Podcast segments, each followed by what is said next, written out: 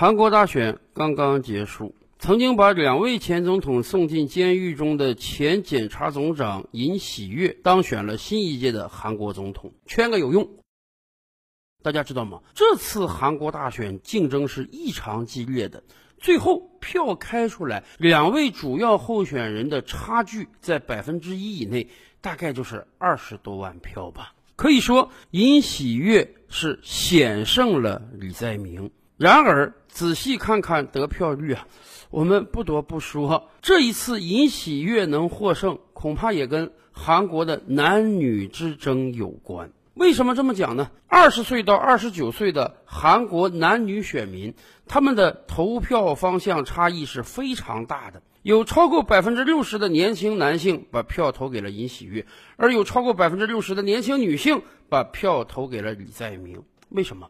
这一场表面上是保守派与进步派之争，或多或少也成了韩国男权女权相竞争的一个延续。众所周知啊，在人类历史上。至少在过去三四千年的人类文明史上，我们人类社会都是重男轻女的。从远古时代开始，由于人类需要狩猎，人类需要耕作，男性相对而言体力强，所以往往成了部落的主宰。在进行战争的时候呢，那也得是男性流血流汗。所以古代社会，我们天然形成了男尊女卑的思想。进入到现代文明以后，哎，我们也知道，过去几千年对于女性的压迫是不对的，我们应当倡导男女平等，这个完全没有问题。只是问题在于啊，在今天的韩国，这个事儿有点矫枉过正了。大概在五年之前吧，文在寅出来选举的时候，他高呼我是女权主义者。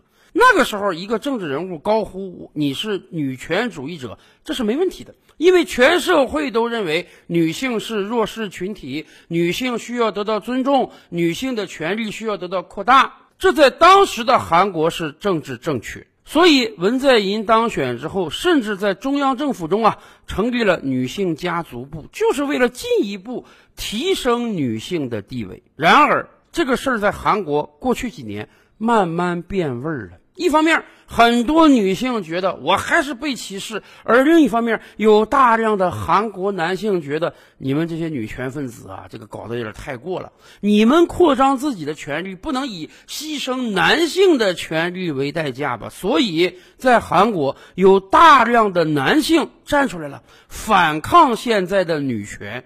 韩国的男女对立愈演愈烈了。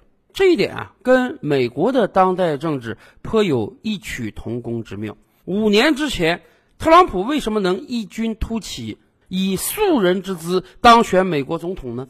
有很重要的一个原因，就是很多美国的中下层白人，咱们称之为红脖的那个群体，越来越受不了美国社会的政治正确了。美国社会在尊重 LGBT 群体这个路上是越走越邪乎了，因此很多美国中下层白人是敢怒不敢言的。这个时候，突然来了一个异类特朗普，他讲出了这些人不敢讲的话。所以，人家把票通通的投给了他。这一次，相似的一幕在韩国重新上演。尹喜悦选举的时候就高举男权主义的大旗，他说啊，咱们要搞男女平等，不能搞极端的女权啊。所以他当选之后要废除掉女性家族部，要让男女真正平等起来。所以啊，有大量的年轻男性因此把票投给了尹喜悦。所以，从某种意义上讲，这次尹喜悦的获胜，也可以说是韩国男性势力崛起的一个表象。韩国其实啊是一个很传统的国家，在过去上千年的历史中啊，深受儒家思想的教化。所以在此前几十年，韩国社会确实一直是男尊女卑的。韩国女性出来工作的时间都不是太长。在家庭内部，那更是往往男性家长是一言堂，女性家庭成员那就是被领导者。然而，随着时间的推移，文明的进步，韩国女性在慢慢崛起。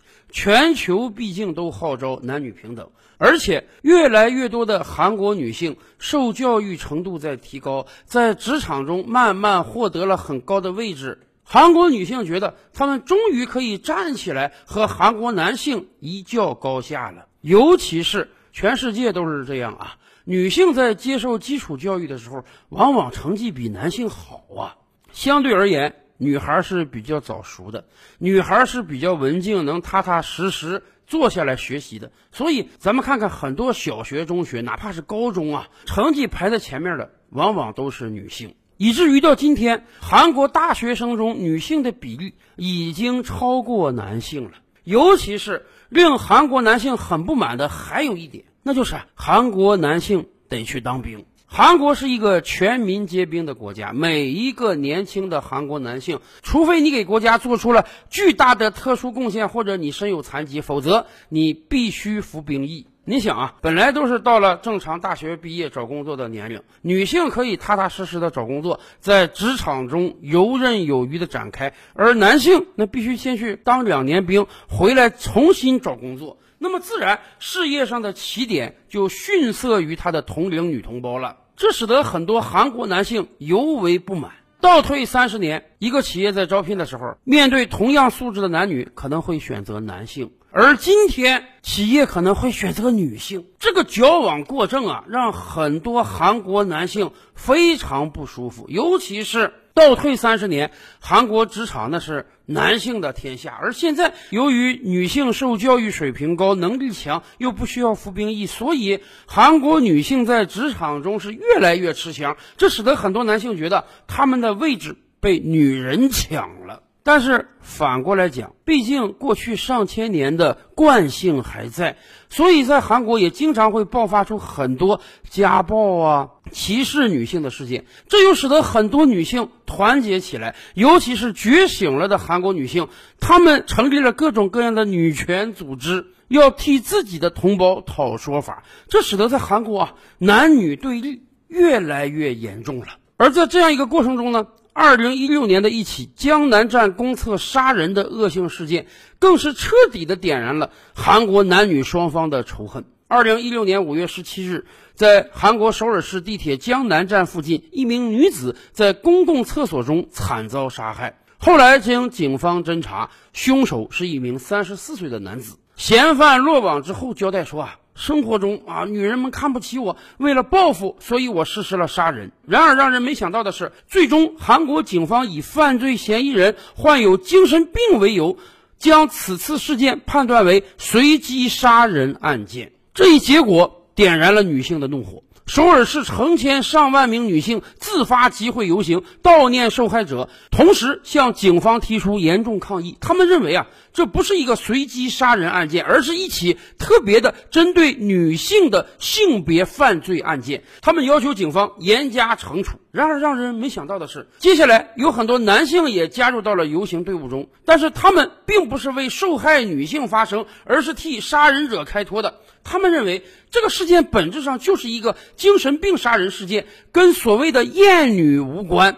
而女性之所以这么说呢，就是因为今天很多韩国女性对男性的反向歧视，这被称之为韩国男女两性的第一次正面冲突。是啊，一个简单的刑事案件，在韩国男性看来，这是个精神病杀人事件，这确实是个悲剧，但它和男女歧视无关。可是对于女性看来，这就是赤裸裸的对于韩国女性的攻击。如果此次不大加惩处的话，未来此类的恶性事件还会增多。看到韩国女性这么讲，韩国男性当然坐不住了，他们认为这是韩国女性对他们的反向歧视。我们以前经常讲啊，在美国，种族问题是个不能碰的问题。一个黑人被枪杀了，如果枪杀他的是个白人警察，你看着吧，马上大游行就要来了。甭管这个白人警察他是执法过当，还是非常合法的处理这个案件，也甭管那个黑人到底真的是个罪犯呢，还是个无辜的路人，只要发生了这样的恶性案件，就会引发美国的种族冲突。在韩国也是这样啊。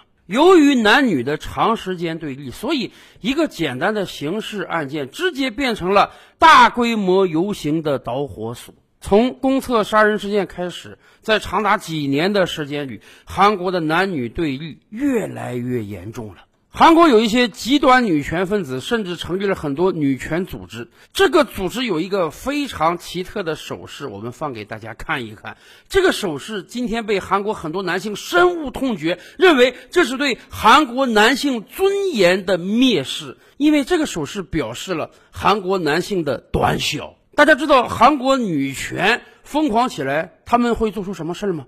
他们在自己的网站上发布了无数剁掉男婴的遗体照片。他们说自己肚子里的男婴是寄生虫和畜生。也就是说，一个极端的韩国女权分子有可能因为自己怀的是个男婴而选择堕胎。与此同时呢，大量的韩国男性也组织起来了，反抗这种极端的韩国女权运动。这使得韩国女性进一步讨厌他们的男性同胞了，以至于啊，在前两年，有的韩国女性甚至发出了一个倡议，那就是不应当为男人生育。什么意思？韩国女性的厌男已经走到顶峰了，甚至要开始自我灭绝了。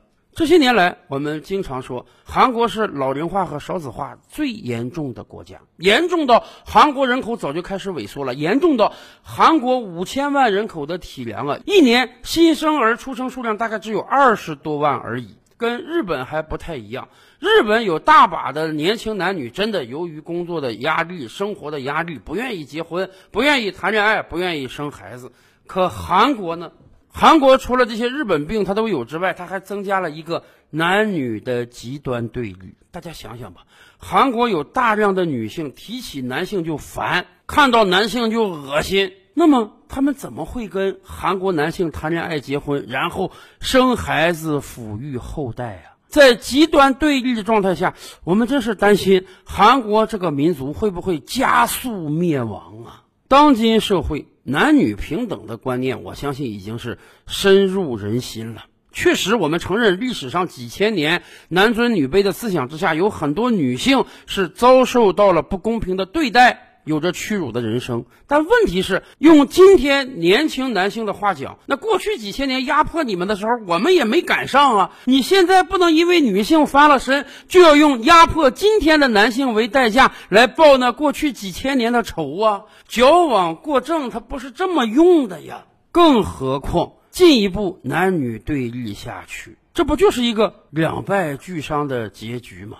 韩国女性可能会因为怀了一个男胎而打掉。那么没有男性，你也怀不了女胎呀。